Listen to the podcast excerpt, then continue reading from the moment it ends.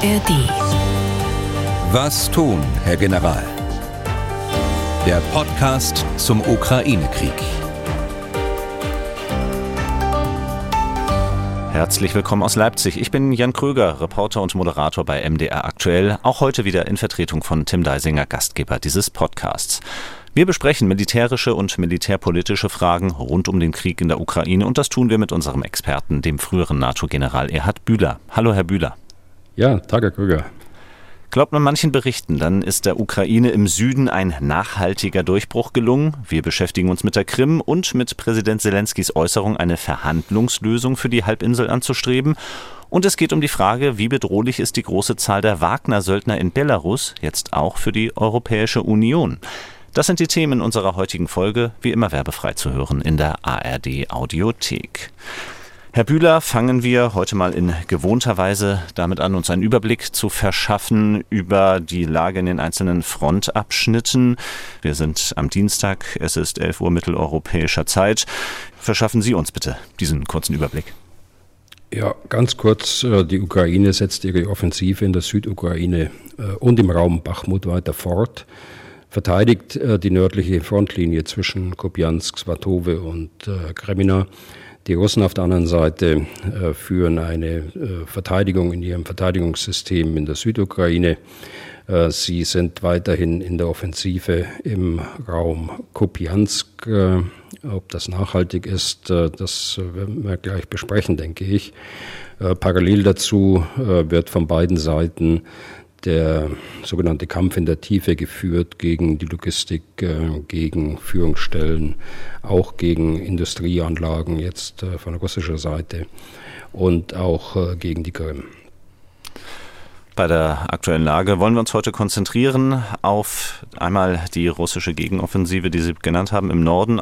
Auch um die Lage auf der Krim wird es gehen, aber wir fangen an mit dem Blick in den Süden. Letztes Mal haben wir uns ja schon kurz über die ukrainische Rückeroberung von Robotine unterhalten. Das Ganze ist mittlerweile auch offiziell bestätigt worden vom ukrainischen Verteidigungsministerium. Und das hat jetzt Berichte nach sich gezogen, die daraus ja mehr machen. Also ich habe gestern zum Beispiel im Online-Angebot der Bild-Zeitung die Schlagzeile gelesen, die Ukraine schafft einen wichtigen strategischen strategischen Durchbruch. Die Agentur Reuters zitiert einen ukrainischen Kommandeur, der den Decknamen Combat trägt.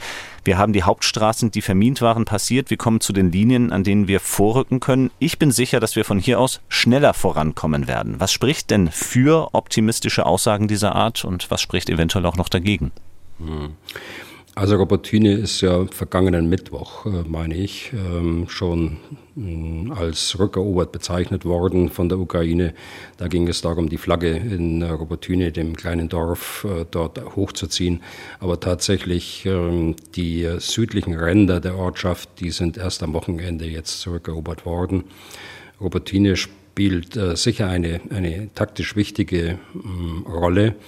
Robotine war Teil der wir würden vielleicht sagen, Sicherungslinie, die allerdings sehr stark äh, befestigt war und von daher äh, durchaus auch äh, als erste Verteidigungslinie bezeichnet werden kann. Und äh, hier ist eben der Durchbruch äh, gelungen. Also ein strategischer Durchbruch ist es ganz sicher nicht, äh, aber auf der taktischen Ebene ist es ein wichtiger Erfolg der, der Ukraine. Vor allen Dingen, weil es jetzt äh, gerade im Augenblick auch darum geht, diesen ähm, Durchbruch auszuweiten, und zwar nicht nur nach Süden, sondern eben auch nach Osten, also breiter zu machen, was wichtig ist, dass man nicht zu schmal bleibt, sondern dass der, der Korridor eben von Anfang an auch äh, breiter angelegt wird. Das ist jetzt wieder die Phase in unserem Podcast, wo es sehr geeignet ist, mal selber sich die Landkarte aufzurufen. Auch viele unserer Hörer nehmen ja Anteil daran, wie jetzt diese Offensive weitergeht. Ich ziehe da mal die Frage von Markus Müller heraus. Er geht jetzt diesen Schritt weiter. Er vermutet, die Offensive der Ukraine soll jetzt weitergehen Richtung Melitopol. Und ein wichtiger Zwischenschritt auf dieser Achse stellt die Eroberung von Tokmak dar. Das liegt etwa, na, ich würde mal sagen, ich schätze mal so 20, 30 Kilometer südlich südlich von Robotine. Allerdings, schreibt er, wurde Tokmak von den Russen zur Festung ausgebaut und ist somit sicherlich schwierig einzunehmen. Falls ein Durchbruch bei Robotine gelingt, mittlerweile können wir dieses Falls wohl streichen, wäre es nicht einfacher, Tokmak zu umgehen und direkt zum Asowschen Meer bei Melitopol vorzudringen? Also Tokmak ist, und da hat Herr Müller vollkommen recht, ist ein ganz wichtiges äh, taktisches Zentrum in der, in der westlichen äh, Region Saporischia. Gefechtsstände sind dort, unter anderem der Gefechtsstand der 58. Armee, der auch in der letzten Woche äh, getroffen worden ist. Äh, es ist Logistik dort, es sind Bereitstellungsräume dort, es sind äh, rückwärtige Teile der vorne eingesetzten Truppenteile dort. Entsprechend äh, stark ist äh, Tokmak äh, auch befestigt und äh, gesichert.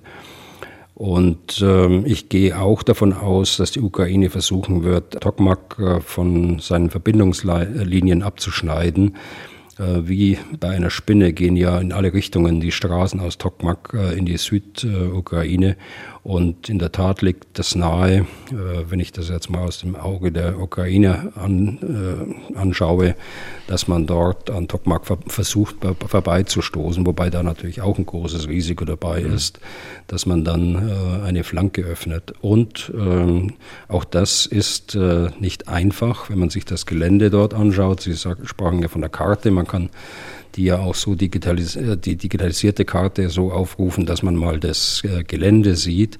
Das ist ja weitgehend flaches Gelände, äh, große Felder, die wiederum mit, äh, mit Hecken eingegrenzt sind zum Windschutz. Also in Schleswig-Holstein, Schleswig habe ich gelernt, das sagt, sagt man Knicks dazu. Mhm. Und ähm, die, äh, das ist natürlich auch schwierig, äh, dort praktisch von Feld zu Feld äh, weiter vorzugehen. Diese Knicks sind begleitet durch ein Wegenetz, das man nutzen kann, aber es kanalisiert natürlich die Bewegungen dann auf diese, auf diese wenigen ähm, Feldwege oder auch ausgebauten, befestigten äh, Wege. Und von daher ist das äh, schon auch eine schwierige Aufgabe, die nicht so einfach und leicht äh, zu bewerkstelligen sein wird. Eine weitere Hörerfrage, die kommt von Hans-Jörg Berchtold. Er befasst sich schon ja, mit einem weiteren Vorkommen der ukrainischen Armee und fragt, wie weit müsste sie denn in Richtung Asowsches Meer vorstoßen, um die Russen dennoch tatsächlich zum Rückzug zu zwingen. Und auch er zieht jetzt wieder die Landkarte herein, auf der Achse über Tokmak Richtung Melitopol oder auf der Achse Richtung Berdjansk. Das eine wäre nach Südwesten, das andere nach Südosten.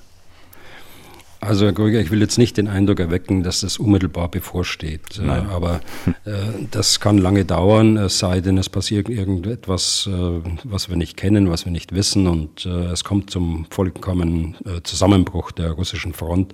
Aber dafür gibt es keine Anzeichen.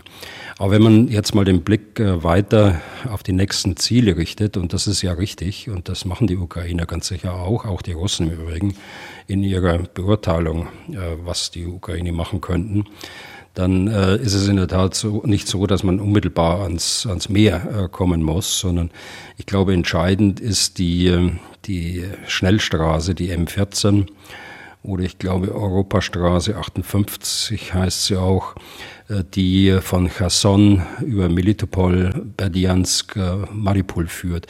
Also die Unterbrechung dieser für die Russen essentiell wichtigen Versorgungsstraße in Verbindung mit der Unterbrechung der Eisenbahn äh, würde schon dazu führen, dass äh, die, die Russen überlegen müssten, die im Westen eingesetzten Truppenteile, also im Bereich Kherson, westliches Saporischia, dann zurückzunehmen. Nun haben wir angefangen, über die Lage im Süden aus ukrainischer Sicht zu reden, versuchen uns nun in die Lage der Russen hineinzuversetzen. Ähm, die Informationen dazu, die stammen von einem US-Think Tank, ISW, also Institut für Kriegsstudien übersetzt. Ähm, und demzufolge soll Russland reagieren, indem es Teile der 76. Garde-Luftsturmdivision aus der Oblast Luhansk in den Süden verlegt. In den Berichten lese ich das Wort Elite-Einheit, eine Einheit, deren Geschichte bis in den Zweiten Weltkrieg Weltkrieg zurückreicht. Ähm, fangen wir vielleicht mal mit einem Hintergrund an zu dieser 76. Garde Luftsturmdivision. Wen und was müssen wir uns denn darunter vorstellen?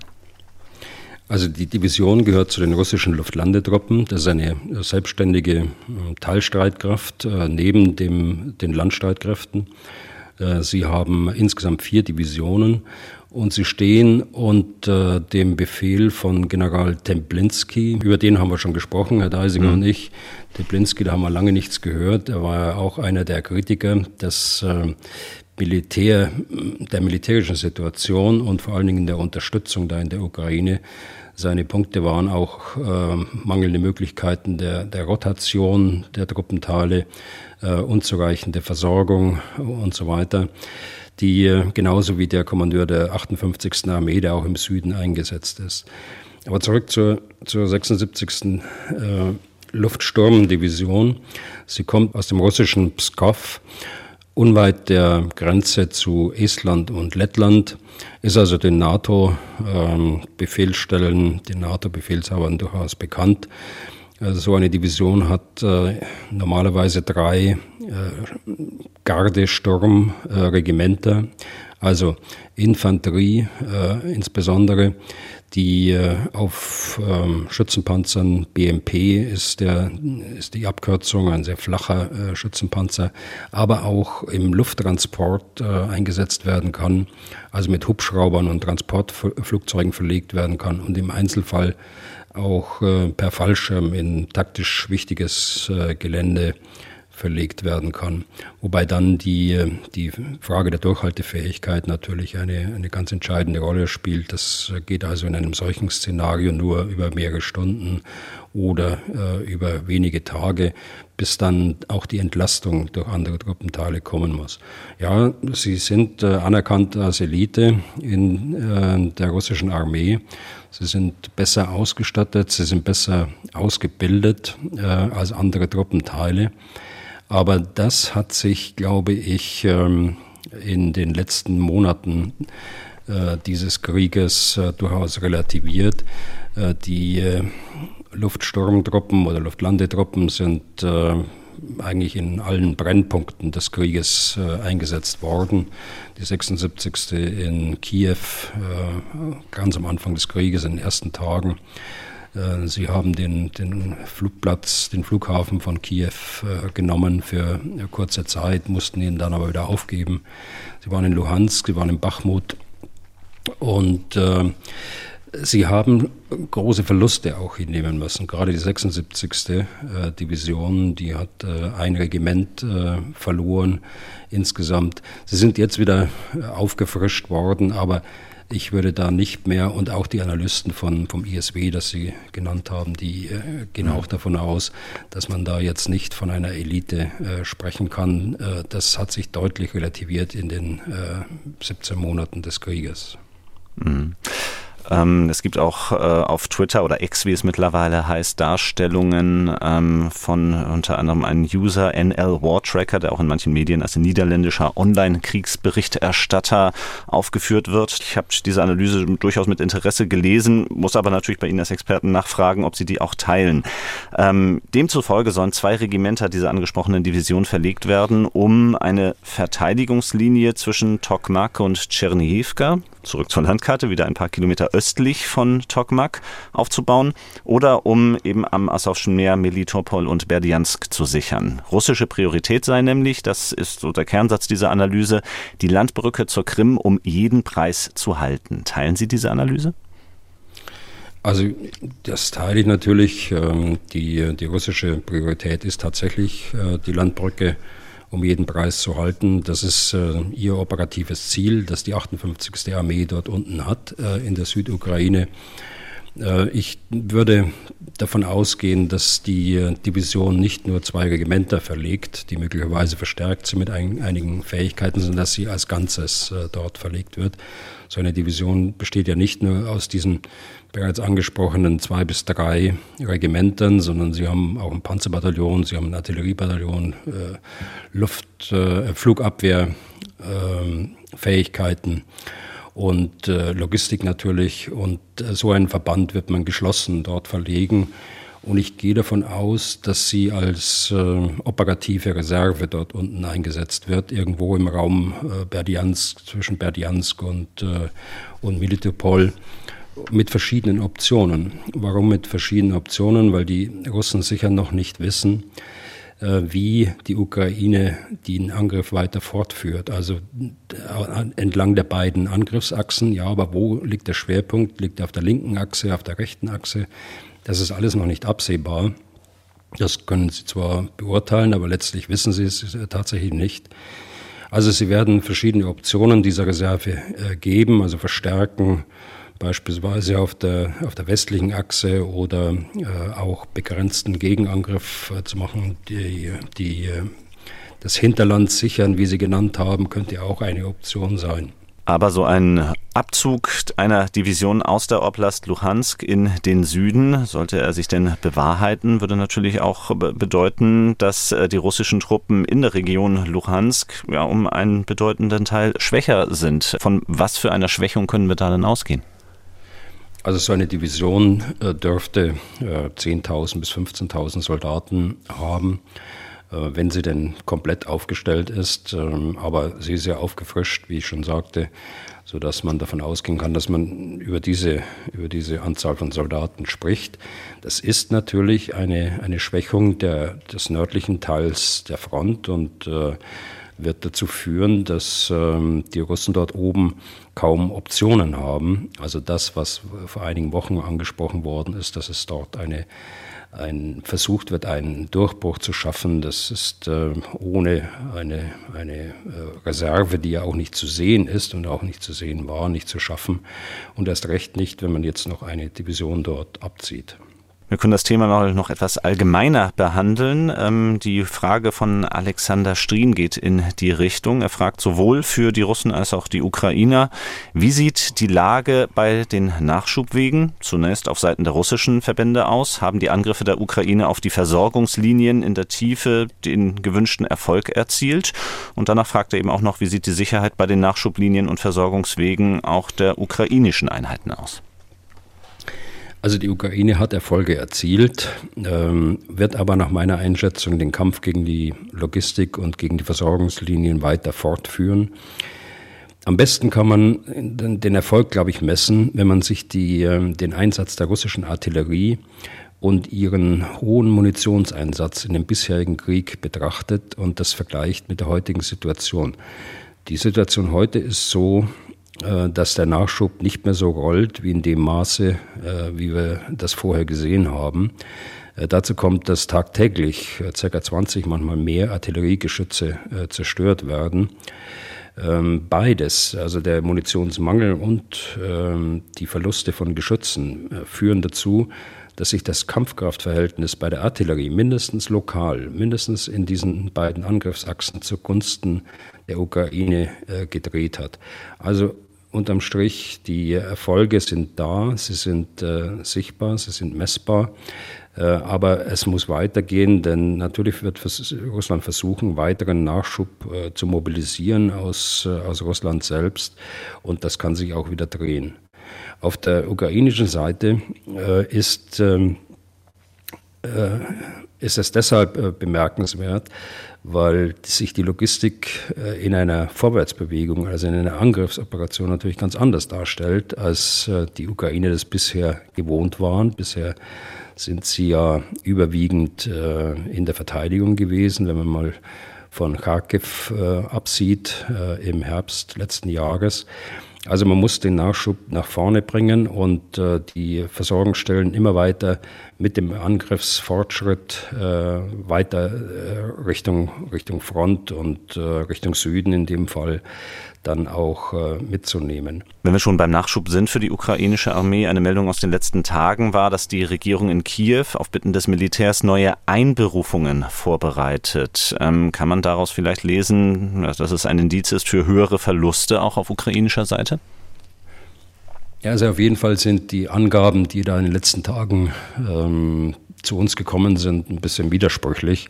Auf der einen Seite wurde eben gesagt, das Militär fordert mehr und deshalb äh, wird man mehr einberufen. Auf der anderen Seite hat äh, der Verteidigungsminister gerade gestern, glaube ich, ähm, deutlich gemacht, dass es keine weitere Mobilisierung geben wird. Es ist auch nicht notwendig. Ich würde das so einschätzen, die, Ukraine haben ja im Gegensatz zu, zu Russland äh, das äh, Kriegsrecht ausgerufen. Russland äh, ist ja nach wie vor im Status einer Spezialoperation. Das heißt, von Anfang an des Krieges war klar für die Ukraine, dass äh, Männer ab 18 bis 60 grundsätzlich wehrpflichtig sind. Und äh, diese Wehrpflichtigen werden nach und nach äh, eingezogen, nicht nur um Verluste auszugleichen, auch das natürlich, muss man ehrlicherweise sagen, aber auch andere Truppenteile aufzustellen. Und das ist ja in erheblichem Maße auch geschehen. Also ich würde das so sehen, das ist ein äh, ganz äh, normaler Prozess, äh, der da ständig eigentlich stattfindet, dass man äh, Kontingente von, von Wehrpflichtigen identifiziert und äh, dann zu den Truppenteilen einberuft. Nun ist ja die Ukraine nicht überall in der Offensive und damit wechseln wir jetzt den Schauplatz, gehen in den Norden der Front. Im Raum Kupiansk-Liman gibt es ja auch eine russische Gegenoffensive. Sie selbst haben es bislang als Entlastungsangriff bezeichnet. Die ukrainische Regierung ruft die Menschen in der Region auch zur Evakuierung auf. Das heißt, wie bedrohlich ist denn die Lage da aus ukrainischer Sicht? Die Ukraine hat äh, die Menschen äh, aufgefordert, die Dörfer und Städte dort zu verlassen. Dem wird mehr oder weniger äh, nachgekommen, soweit ich die Berichterstattung auch in den Medien verfolge, von Korrespondenten, die dann tatsächlich vor Ort sind, oder in dem Fall eine Korrespondentin, die darüber berichtet hat. Das findet tatsächlich statt, aber in kleinerem Umfang. Also offensichtlich sind die Menschen doch nicht bereit, ähm, ihre Heimat zu verlassen und bleiben doch in erheblicher Zahl noch äh, in diesem mutmaßlich äh, nächsten Kriegsschauplatz äh, wohnen. Die Offensive selbst habe ich als Entlastungsangriff bezeichnet. Ich bleibe auch dabei. Der, die Begründung war eben, dass keine keine Reserven, Reservekräfte da sind, die dann eingesetzt werden könnten, wenn erste Erfolge, erste taktische Erfolge vorne an der Front erzielt worden sind. Das äh, Maximalziel, so wie ich es einschätze, und andere im Übrigen auch, ist, äh, den äh, Fluss Oskil zu erreichen, um damit eine Pufferzone zwischen Luhansk und dem Bereich Kharkiv zu schaffen. Also die, die Eroberung der, der Oblast Luhansk im Grunde genommen abzusichern. Das ist das ähm, operative Ziel und daneben eben die, die, den Entlastungsangriff, um auch ukrainische Reserven nach Norden zu locken äh, und äh, nicht nur den Blick auf die, auf die Südukraine äh, zu haben, sondern dass die, sich die Ukraine auch äh, verzetteln muss, dadurch verzetteln muss, dass sie ihre Kräfte, die sie eigentlich im Süden vorgesehen haben, dann auch im Norden einsetzen.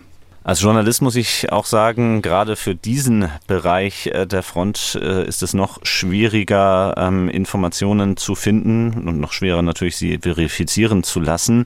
Ähm, was ich gelesen habe, ist, dass in der Region mehrere Brücken am Oskil zerstört worden sind in der letzten Woche, aber es ist auch noch unklar, von welcher Seite diese Zerstörungen ausgegangen sind. Ähm, worauf deutet eine solche Information für Sie hin? Was könnte es zumindest bedeuten? Naja, es kann bedeuten, dass äh, die Russen versuchen, äh, die, äh, die Ukrainer, die noch ostwärts des Oskil stehen, abzuschneiden von ihrer Versorgung und versuchen sie praktisch hinten an den Oskil zu drücken. Das ist die eine Seite. Die zweite Seite könnte sein, also wenn es unklar ist, da habe ich keine Informationen, genauso wie Sie, wenn es unklar ist, wer es nun tatsächlich war, dann äh, kann es natürlich auch sein, dass die, dass die Russen es, dass die Ukrainer es waren, um den Oskil als Verteidigungsstellung zu nutzen und äh, zu verhindern, äh, dass äh, die Russen über den Oskil übersetzen. Aber daran glaube ich auch nicht. Äh, dazu sind die Kräfte nicht stark genug, jedenfalls nicht so, wie sie jetzt aufgestellt sind dann möchte ich mit Ihnen da jetzt auch nicht noch weiter groß rumspekulieren über die Lage an der Front, denn Spekulation ist nun definitiv nicht eines der Ziele, das wir mit diesem Podcast erreichen wollen. Ähm, ich komme aber einmal auf zwei Hörerfragen zurück, die dort sehr gut reinpassen. Es geht um das Thema der Minen und in der Regel haben wir uns damit befasst als Hindernis oder auch als Bedrohung für das Vorankommen der ukrainischen Armee. Aber wir haben nun gerade auf eine russische Gegenoffensive geschaut. Ich möchte Ihnen mal zwei Führerfragen vorlegen, die sich ähm, mit dem Risiko der Minen aus russischer Sicht befassen. Markus Eidam fragt, behindert denn das massive Ausbringen von Minen, wie es seit Monaten vor den Verteidigungslinien Russlands der Fall ist, nicht potenzielle Offensiven der russischen Soldaten? Die russische Armee müsste ja an den eigenen Minen vorbeikommen. Ja, genau. Deshalb ähm, ist es ein ausgeklügeltes System aus äh, Sperren, aus Minensperren, aber auch aus Korridoren, äh, den, die den äh, Russen natürlich bekannt sind, also Geländeabschnitte, die eben nicht vermint sind, in denen sie sich bewegen können. Es sind in einem solchen Verteidigungssystem auch äh, Korridore da, wo man versucht, die äh, Ukrainer zu verleiten, sie zu nutzen, weil sie äh, vermeintlich minenfrei sind. In Wahrheit ist man aber vorbereitet, dort Minen durch die Artillerie auszubringen, also sehr schnell. Oder man hat ohnehin Artilleriefeuer, dass man dann auf so, auf so einen Bewegungskorridor äh, auf so einen Bewegungskorridor äh, abfeuert oder man hat äh, auch äh, direkte Waffenwirkung durch Kampfpanzer oder Schützenpanzer in solchen Korridoren. Aber es ist richtig, äh, die Russen müssen, und das haben sie ganz sicher getan, sie haben sich selbst Bewegungsfreiheit gelassen, um Gegenangriffe zu führen und wissen natürlich auch, wo sie ihre eigenen Minen ausgebracht haben. Mhm. Michael Götze hatte genau dieselbe Frage und fragt dann noch etwas detaillierter nach, wie akribisch wird so etwas eigentlich dokumentiert, so ein Minenstandort. Bestimmt gibt es hier natürlich auch Unterschiede, je nach Alter der Technologie, aber auch nach der Art der Minen. Ja, genau. Also es gibt ja Minen, die, die aus- und äh, eingeschaltet werden können, also ganze Minensperren, äh, die sie aus- und einschalten können. Das sind äh, sehr moderne Minen. Es gibt äh, Minen, die äh, eine, eine Richtwirkung haben, also wie eine Panzerabwehrrakete und über einen Sensor äh, gezündet werden. Aber wenn man mal davon ausgeht, das sind die ganz normalen äh, Panzerabwehrminen, die auf Druck reagieren und ansonsten keine Elektronik haben. Äh, nur eben diese 10 äh, Kilo Ladung, die dann auf die Kette und auf den Kampfpanzer einwirkt oder den Schützenpanzer, dann muss das sehr genau festgehalten werden, damit man die Bewegungsfreiheit auf der einen Seite sich kurzfristig äh, erhalten kann und auf der anderen Seite langfristig äh, genau weiß, wo sie verlegt worden sind und äh, wenn man sie nicht mehr braucht, dass man sie dann auch wieder aufnehmen kann, sprich räumen kann. Und das äh, trifft für die Ukrainer zu und das trifft auch für die Russen zu. Meist haben wir uns eben mit den Minen als Risiko für die Ukraine befasst und ähm, damit komme ich jetzt so langsam zu dem Thema der Waffenlieferungen auch aus deutscher Sicht. Äh, denn Bundesaußenministerin Baerbock hat genau letzte Woche geeignete Waffen gefordert, damit die Ukraine den, Zitat Baerbock, riesengroßen Minengürtel im Osten des Landes beseitigen könne. Aber welche Waffen meint Baerbock eigentlich damit und wie realistisch ist diese Forderung? Ich denke mal, sie meint äh, damit äh, schweres Räumgerät, äh, was die Ukraine braucht, ähm, also Minenräumpanzer beispielsweise, aber sie meint vermutlich auch Munition, Sprengschnüre, Sprengschläuche, die also über, mit einer kleinen Rakete über ein solches Minenfeld geschossen werden. Und an, diesem, an dieser Schnur und, oder Schlauch sind Explosivkörper befestigt, die dann die Minen zur Explosion bringen und so einen äh, schmalen Korridor schaffen, in dem dann Schützenpanzer oder Kampfpanzer äh, durchfahren können. Sie meint aber vermutlich auch auf längere Sicht, äh, dass äh, die Ukraine Hilfestellung braucht, um diese großflächigen äh, Minenfelder dann äh, zu räumen, wenn sie wieder im Besitz der Ukraine gekommen sind. Äh, die Verminung der Ukraine wird äh, ein Problem sein, das auf Jahre hinaus äh, sich noch als Problem darstellen wird. Ich vermute ähm, Waffen oder auch andere Hilfsmittel zur Räumung von Minen. Das äh, dürfte eine der wenigen unumstrittenen Waffenlieferungen in Richtung Ukraine sein hier in Deutschland. Kommen wir mal wieder zu den umstritteneren. Ebenfalls ein Grünen-Politiker spielt da eine Rolle. Ihnen und mir ist ein kurzer O-Ton im Heute-Journal des ZDF am Sonntagabend aufgefallen. Da ging es um die Frage, darf die Ukraine westliche Waffen auch für Angriffe auf russisches Gebiet verwenden? Und da kam kurz der grünen Europaabgeordnete Abgeordnete Sergei Lagodinsky zu Wort.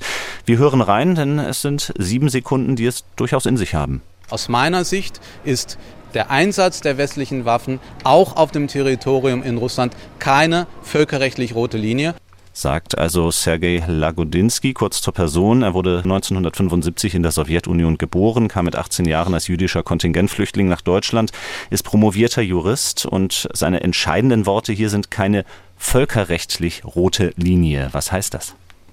Ja, ich glaube, das kann jeder teilen. Völkerrechtlich spricht gar nichts dagegen, dass man der Ukraine Waffensysteme gibt, äh, die sie auch einsetzen können äh, auf äh, russischem Boden. Da hat das, Völker, das Völkerrecht nichts dagegen. Das ist also eine politische Festlegung, das ist eine politische Auflage, die man gemacht hat, ähm, um die Eskalation nicht weiter voranzutreiben und Russland auch keinen äh, Grund geben kann, die NATO als Kriegspartei anzusehen. Das ist äh, ja der Hintergrund äh, dieser Auflage gewesen. Das ist multinational abgestimmt. Die Amerikaner, die Franzosen, die Briten äh, und auch wir äh, und äh, insgesamt, glaube ich, in der NATO auch. Ich bin äh, Gröger dort äh, eigentlich ziemlich klar, das ist eine internationale Festlegung, die sollte man jetzt nicht in Frage stellen. Die stellt ja auch die Ukraine nicht in Frage. Die Ukraine hält sich ganz offensichtlich penibel, seit äh, sie diese Waffen hat, an diese Auflage und dabei sollte es auch bleiben. Die Frage dahinter ist ja auch, äh, wie schätzen Sie die tatsächliche Eskalationsgefahr ein? Die Frage erübrigt sich im Grunde genommen, Entschuldigung, wenn ich das so sage, die, mhm. äh, es war bisher eben äh, eine, eine, eine Linie der internationalen Partner, die auch von der Ukraine verstanden worden, äh, verstanden worden ist. Ich meine, es, ähm, äh, es gäbe keinen Grund für Russland, die NATO als Kriegspartei zu sehen, auch wenn man diese Auflage streichen würde. Aber man muss auch irgendwie glaubwürdig in seinen, in seinen Beurteilungen sein und seinen Entscheidungen. Und deshalb äh, denke ich, dass man bei dieser Entscheidung bleiben soll. Äh, eine grundlegende Lageänderung, dass man sie überdenken sollte, die kann ich nicht erkennen. Zwei größere, schwergewichtige Themen möchte ich heute noch mit Ihnen besprechen. Es geht einerseits um die aktuelle Lage auf der Krim. Zuvor allerdings möchte ich mit Ihnen reden über die Nachwirkungen des Todes von Jewgeni Prigozhin auf die Gruppe Wagner. Ja, und ob das eventuell auch Auswirkungen hat, nicht nur in Russland, nicht nur in der Ukraine, sondern auch in der Europäischen Union. Zunächst einmal zur Gruppe Wagner selber. Da gibt es einen russischen Telegram-Kanal, auf dem ein Nachfolger für Jewgeni Prigozhin genannt worden ist. Der Mann trägt den Decknamen Lotus. Es ist wenig über ihn bekannt. Er soll Anton Elisarov heißen, Jahrgang 1981 und für Wagner schon in Syrien, Zentralafrika und Libyen gekämpft haben. Wissen Sie mehr darüber? Ja, Sie haben ja schon sehr viele Details jetzt äh, gesagt, genannt. Ähm, er hat äh, natürlich auch in der Ukraine gekämpft. Er war im, in Bachmut eingesetzt. Er war einer der Kommandeure dort. Ähm, von meiner Einschätzung her so ein Bataillonskommandeur etwa. Die, äh, es, es gibt auch Gerüchte, dass ähm, Prigozhin selbst ähm, äh, Lotus, äh, nehmen wir seinen Kampfnamen, als seinen Nachfolger designiert hat äh, vor seinem Tod. Ähm, aber es gibt auch andere Namen, die dort äh, in, in Rede stehen. Also es ist nicht nur dieser, dieser Lotus. Die Frage, mit der wir uns heute ja eher beschäftigen wollen, ist, ähm, was wird jetzt aus der Gruppe Wagner? In der letzten Folge haben wir geschaut, ähm, ob das ein Risiko sozusagen intern für Russland bedeutet. Nun kommen aber auch Warnungen für, für andere Länder aus Osteuropa. Pavel Latuschko, der war mal belarussischer Kulturminister, inzwischen gehört er der Opposition an und er hat sich aus dem polnischen Exil zu Wort gemeldet in einem Interview mit einer polnischen Nachrichtenagentur. Dort sagt er, er habe Informationen, Demnach bekämen Wagner-Söldner neue Reisepässe aus Belarus ausgestellt und damit könnten sie in die EU einreisen und möglicherweise Terroranschläge verüben. Wie real ist denn diese Bedrohung? Ich weiß es nicht, ob die real ist. Ich glaube, wenn man äh, über Wagner als Organisation spricht, da haben wir beim letzten Mal ja schon gesagt, also die, die Organisation von Wagner, die äh, ist in der Führungsspitze zerschlagen worden und äh, sie wird als Organisation auch so nicht weiter bestehen. Es ist die Frage, was äh, passiert dann mit den einzelnen Segmenten. Das eine sind äh, die Wagner-Söldner, die äh, in die russische Armee eintreten, äh, in andere Privatfirmen eintreten. Möglicherweise äh, wird letzteres der Fall sein in, in Mali und in anderen afrikanischen Staaten, in denen Russland noch Interesse hat. Die Söldner, die in Belarus Unterschlupf gefunden haben, äh, die sind zum Teil zurückverlegt oder haben zum Teil zurückverlegt nach dem Tod von Prigozhin nach, äh, nach Russland. Zum Teil sind sie aber noch da. Äh, inwieweit da jetzt eine Bedrohung ähm, sich entwickeln kann, das ist, glaube ich, nicht absehbar, aber natürlich sind solche Stimmen ernst zu nehmen und insbesondere auch, wenn sie dann von politischer Seite der osteuropäischen Staaten genannt werden. Genau, das ist gestern passiert. Da haben sich die Innenminister Polens und der baltischen Staaten getroffen und Polens Innenminister Kaminski hat sich genauso geäußert. Belarus müsse die Gruppe Wagner sofort ausweisen. Sollte es zu einem schwerwiegenden Vorfall kommen an den Grenzen von Belarus zu seinen Nachbarstaaten, würden Polen und die baltischen Staaten ihre Grenzen dicht machen. Schon Anfang August gab es ja Vorfälle an der Grenze. Wie sehen Sie die aktuelle Lage? Ja, die Polen haben den, die Grenze sehr stark verstärkt, auch äh, durch militärische Truppenteile. Und sie werden nicht zulassen, dort, dass dort äh, Wagner-Söldner über die Grenze kommen. Äh, nun ist äh, jetzt äh, die, die Sache mit den, mit den Pässen aus Belarus, äh, die Frage äh, aufgeworfen worden. Da muss man mal sehen, wie sich das entwickelt. ich nehme die, die Sorgen natürlich schon ernst, die die baltischen Staaten und auch Polen hier äußern und ordne sie mal als, als Mahnung auch und Warnung an äh, Belarus ein. Denn äh, für Belarus wäre es natürlich auch äh, ein hoher wirtschaftlicher Schaden, wenn die Grenze zur Europäischen Union geschlossen würde. Dann kommen wir noch zu einem weiteren Schwerpunktthema unserer heutigen Folge und das ist die Lage auf der Krim und auch die mögliche Zukunft der von Russland annektierten Halbinsel.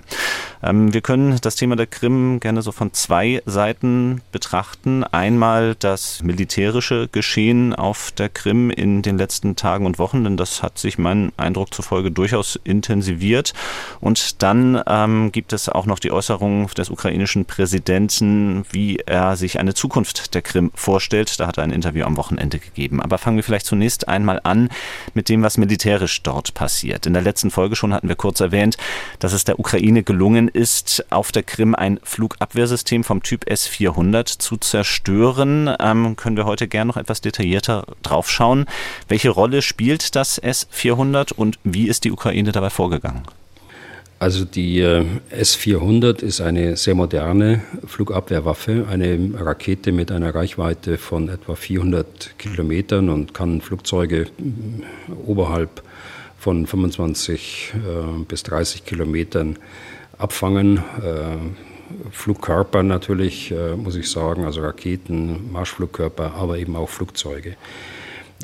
Sie war, die Stellung war auf der, auf der kleinen Halbinsel äh, auf der westlichst gelegenen Spitze äh, der Krim sozusagen, äh, seit Anfang des Krieges schon äh, operativ.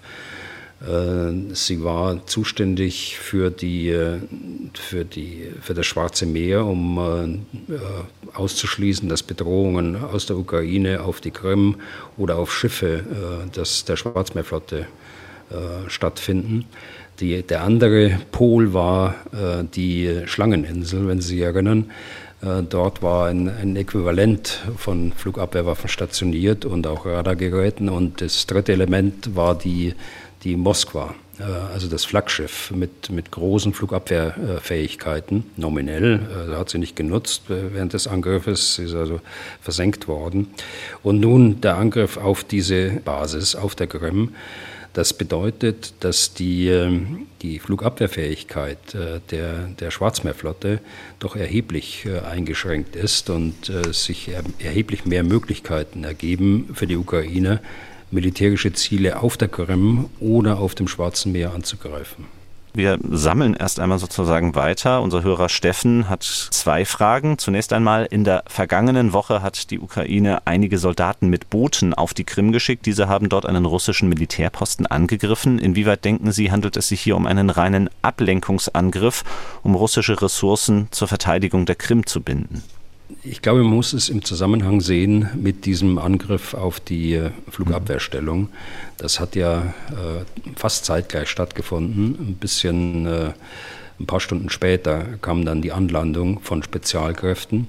Das ist äh, bemerkenswert eigentlich, dass die Ukraine es schafft, äh, Spezialkräfte einzusetzen, Marinekräfte einzusetzen, Luftwaffen Kräfte einzusetzen, äh, um äh, diese Stellung zu zerstören und auch ansonsten Unruhe auf dieser Halbinsel zu produzieren, dadurch, dass kurzzeitig diese, diese Spezialkräfte dort angelandet sind.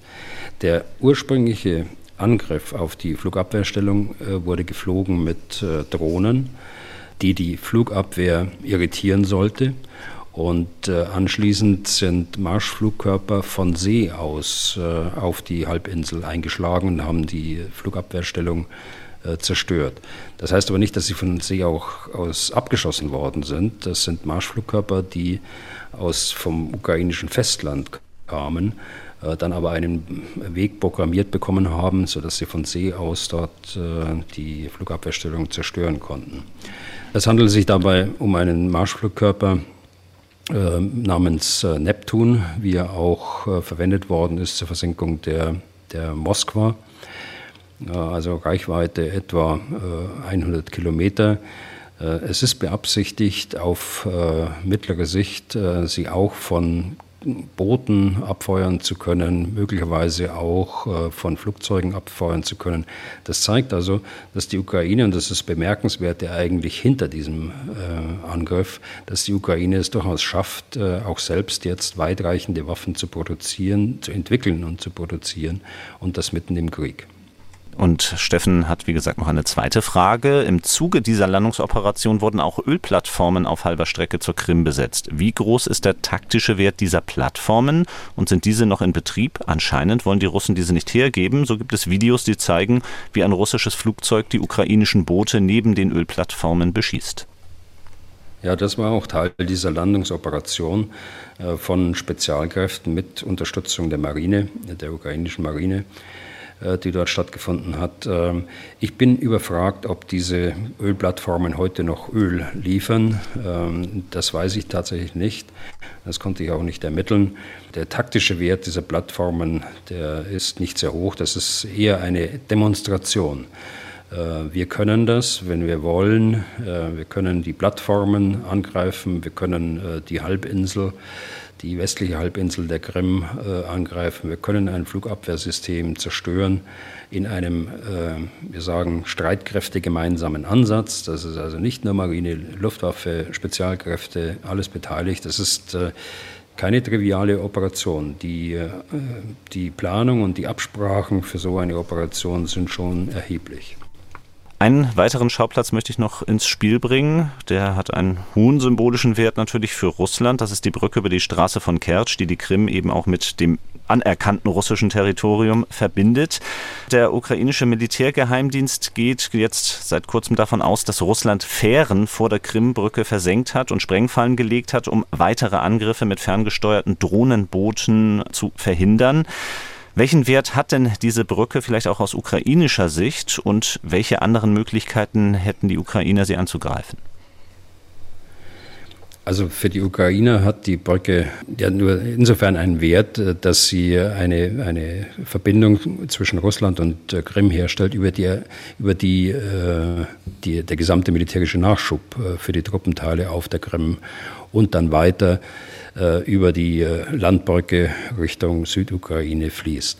Also äh, deshalb ist es ja ein so äh, wesentliches, operatives, äh, aufgrund der politischen Bedeutung der Brücke auch ein strategisches Ziel, denn es ist ja Putins Brücke, mit der Putin unmittelbar in Verbindung gebracht.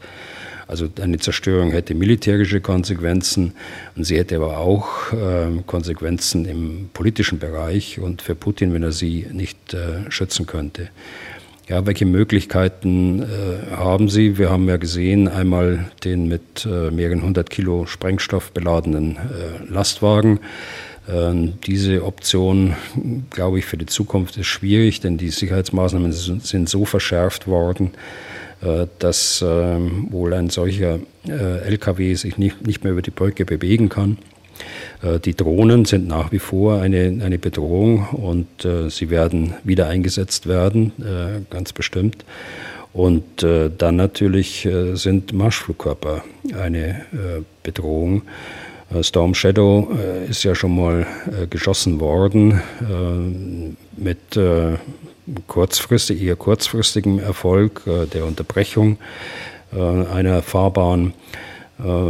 Andere Marschflugkörper oder mehr Marschflugkörper auf einmal eingesetzt, hätten natürlich eine ganz andere äh, Wirkung.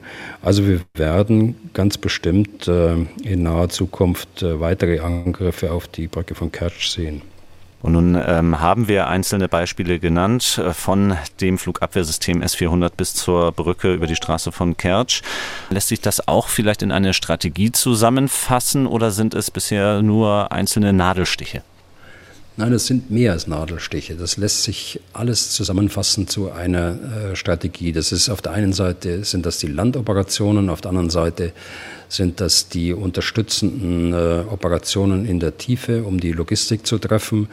Das sind ähm, die Operationen, die, äh, die Sie gerade genannt haben, wie Brücke äh, Kertsch und, äh, und äh, Angriffe auf die, auf die Flugplätze, äh, Militärflugplätze in Russland mit Drohnen, mit eigenen Drohnen, die die Ukraine ja hat. Äh, jetzt äh, in diesen Tagen auch äh, auf einem Flugplatz in der Nähe von Kursk, vorher den Flugplatz äh, östlich von, äh, von Estland.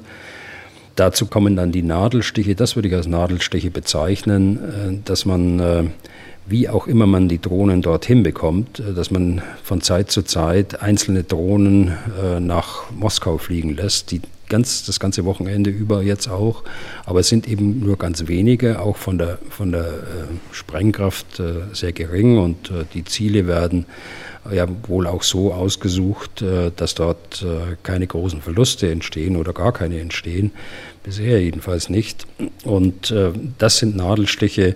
Der Krieg kommt eben auch in Moskau an. Und da gibt es ja durchaus erste Berichte, dass die äh, Moskauer Bevölkerung das durchaus wahrnimmt, äh, dass einmal pro Tag äh, in den letzten Tagen der, die Flughäfen um Moskau herum gesperrt werden, zeitweise, dass Flüge ausfallen, dass äh, Verspätungen eintreten. Also es wird äh, durchaus wahrgenommen. Und das Ganze äh, muss man sich dann äh, vorstellen, ergänzt äh, um den Informationskrieg, äh, der parallel äh, zu all diesen Operationslinien stattfindet. Äh, das ist zusammengepackt die militärische Strategie, ausgehend von der politischen Zielsetzung der Ukraine. Das Ziel ist natürlich aus ukrainischer Sicht die Befreiung der Krim und dazu hat sich am Wochenende auch Präsident Zelensky geäußert in einem Interview. Das Zitat lässt sich so übersetzen, wenn wir uns an der administrativen Grenze zur Krim befinden, glaube ich, dass es möglich sein wird, die Entmilitarisierung Russlands auf der Halbinsel politisch voranzutreiben. Und Zelensky meinte damit eine nicht militärische Lösung, eine Verhandlungslösung. Das ist ein Wort, das für uns hier in Deutschland sehr sympathisch klingt, aber Voraussetzung für Verhandlungen wäre doch, dass die Ukraine einen enormen militärischen Druck auf die russischen Truppen auf der Krim ausüben kann. Oder sehen Sie da einen anderen Weg? Ja, sie, muss, sie, sie, müssen einen Druck ausüben, indem sie äh, die, die Krim äh, für die Russen ähm, so von den, von den Verbindungen abschneiden, dass ihre, ihre Truppenteile dort, und äh, das sind in erster, erster Linie Seestreitkräfte, aber auch Luftstreitkräfte, aber auch Landstreitkräfte der Schwarzmeerflotte, Und wenn diese abgeschnitten sind, dann kann man im Grunde genommen sie nur noch zurücknehmen. Es sei denn, man kann äh, äh, Verhandlungen machen. Und äh, ich sehe das so, äh, die, äh, die, das politische Ziel bleibt unverändert. Die Ukraine will die Krim wiederhaben. Äh, es hat niemand gesagt, dass es militärische Planungen gibt, äh, die Krim militärisch zu besetzen. Jedenfalls bis heute ist das nicht gesagt worden. Wir kennen die äh, operative Zielsetzung, militärische Zielsetzung dahinter nicht genau. Wir können sie nur entwickeln, wir können sie ahnen, wie sie aussieht, aber wir wissen es nicht genau. Und insofern sehe ich jetzt da auch keinen Widerspruch zu der bisherigen Strategie. Das ist auch nichts vollkommen Neues. Das hat er ja bereits Anfang des Krieges gesagt, dass äh, man über die Krim und äh, über die äh, damals besetzten Gebiete der Oblaste Luhansk und Donetsk auch durchaus reden kann. Ich habe mich, als ich das von der Verhandlungslösung gelesen habe, auch gefragt, allerdings, wie realistisch ist es überhaupt, dass Russland bei Friedensgesprächen einer Entmilitarisierung der Krim zustimmen würde? Ich denke zum Beispiel daran, dass die Schwarzmeerflotte dort seit bald 250 Jahren stationiert ist in Sevastopol. War sie ja auch in jünger Vergangenheit nach dem Zerfall der Sowjetunion auch zu Zeiten, als die Krim nicht annektiert war. Das war ja durchaus äh, ein schwieriger Prozess damals in den 90er Jahren. Äh, die, der dann zum, zur Aufteilung der Schwarzmeerflotte führte auf die Ukraine und auf äh, Russland. Äh, auch die Nuklearwaffenproblematik äh, wurde damals verhandelt und dann auch Stationierungsrechte für Russland, für die Russland äh, bezahlen muss. Aber zu Ihrer Eingangsfrage, äh, in der heutigen Situation ohne Druck, ohne militärischen Druck, würde Putin niemals einer Verhandlungslösung zu zustimmen. Äh, ganz, ganz im Gegenteil, äh, also er selbst und auch äh, seine Leute, auch sein Vertreter im Nationalen Sicherheitsrat Medvedev, sagte eindeutig, dass die Krim zu Russland gehört. Punkt. Schwer vorherzusehen, wie sich da die Interessen der Ukraine und Russlands auf der Krim vereinen ließen, sollte es zu diesen Friedensgesprächen kommen. Abschließen möchte ich die Folge heute mit der Frage von Paul Meyer. Der hat nämlich in der letzten Folge Nummer 144 aufmerksam zugehört und auch schon früher. Er schreibt, ich meine mich zu erinnern, dass es mal eine Hörerfrage gab, in der nach der Verwendung der Bundeswehr für ausgediente Generäle und Offiziere gefragt wurde. Damals meinte Herr Bühler, dass es da nicht sehr viel gibt. In Folge 144 meinte Herr Bühler jedoch, dass er zuletzt in Estland ukrainische Offiziere mit ausgebildet hat. Dazu die Nachfrage, ist dieses Engagement privat bzw. durch eine Firma oder gibt es hier sogar Ukraine-Hilfen auf unkonventionellem Wege, sprich durch Generale, AD etc.? Falls nicht, wäre das eventuell eine gute Idee. Schließlich kann man Ausbilder ja auch nicht alle aus den Armeen der NATO rauslösen. Also es gibt es durchaus. Es gibt äh, durchaus auch äh, Offiziere, NATO-Offiziere, äh, die äh, in der Ukraine eingesetzt sind nach ihrer Pensionierung und äh, als Berater oder als, als Ausbilder, das gibt es. Äh, die, äh, wenn Sie ansprechen, mein Engagement dort an der Baltischen Verteidigungsakademie in, in Tartu, ähm, das sind natürlich dann nicht nur Ukrainer, sondern es sind auch alle baltischen Staaten, Polen mit vertreten, äh, Finnland, die jetzt war beim letzten Mal zum ersten Mal mit dabei und einzelne Offiziere aus äh, verschiedenen anderen NATO-Staaten. Das ist naja, das ist auf der einen Seite ein, ein privates Engagement, äh, das sich aber äh, billigen lassen muss vom, äh, vom Verteidigungsministerium. Auf der einen Seite, äh, natürlich habe ich auch den Generalinspekteur persönlich unterrichtet, äh, dass ich das mache. Und äh, natürlich ist es auch privat, äh, denn äh, das, was ich dort bekomme äh, als Entschädigung, das muss ich natürlich auch versteuern. Insofern äh, muss, äh, muss ich da das angezeigt haben gegenüber dem Finanzamt. Aber letztlich ist das ein, ein Engagement, das offiziell gebilligt ist und das ich auch gerne mache und äh, das macht auch Sinn, gerade dieses, äh, diese Weitergabe von äh, Erfahrungen, äh, das Anleiten von jüngeren Generalstabsoffizieren aus verschiedenen Ländern, äh, das äh, ist durchaus Praxis auch äh, in der NATO, äh, auch in anderen Staaten äh, wird es so gemacht. Bei allen Kommandos der NATO hat man solche Senior-Mentoren, so werden sie genannt, unter Vertrag, die dann die Aktiven beraten und unterstützen.